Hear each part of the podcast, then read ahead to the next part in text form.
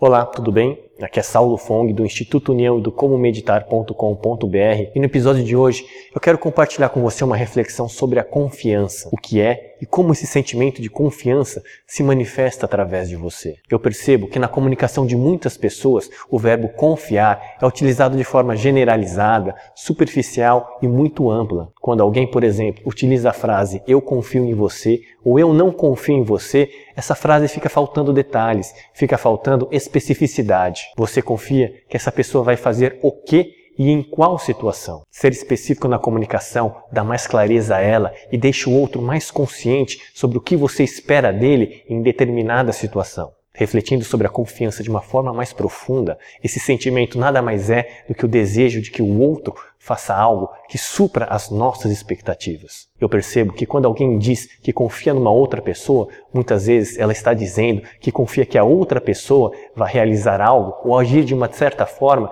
que vai suprir a expectativa que ela criou sobre ela, ou seja, que vai fazer algo que é bom para ela e não para a pessoa que ela está dizendo que confia. É quase como uma atitude egoísta, onde você usa confiança para pressionar o outro a realizar algo que você deseja ou que você acredita ser melhor para você. Eu, por exemplo, hoje tenho a confiança de que cada pessoa vai fazer o que é melhor para si em determinada situação. Dessa forma, eu deixo a pessoa livre para ser quem ela é. O sentimento de confiança genuíno, na verdade, surge e é proporcional ao conhecimento que você tem do outro. Quanto mais você conhece as crenças, os valores e a história da outra pessoa, mais confiança você vai ter ou não de saber se determinada pessoa vai conseguir realizar determinada tarefa. Porém, tenha consciência também de que os valores mudam, as crenças mudam, as pessoas mudam. Além disso, há inúmeras variáveis conscientes e inconscientes que influenciam tanto a sua vida como a vida de qualquer outra pessoa. Isso pode fazer com que aquela pessoa que você sempre confiou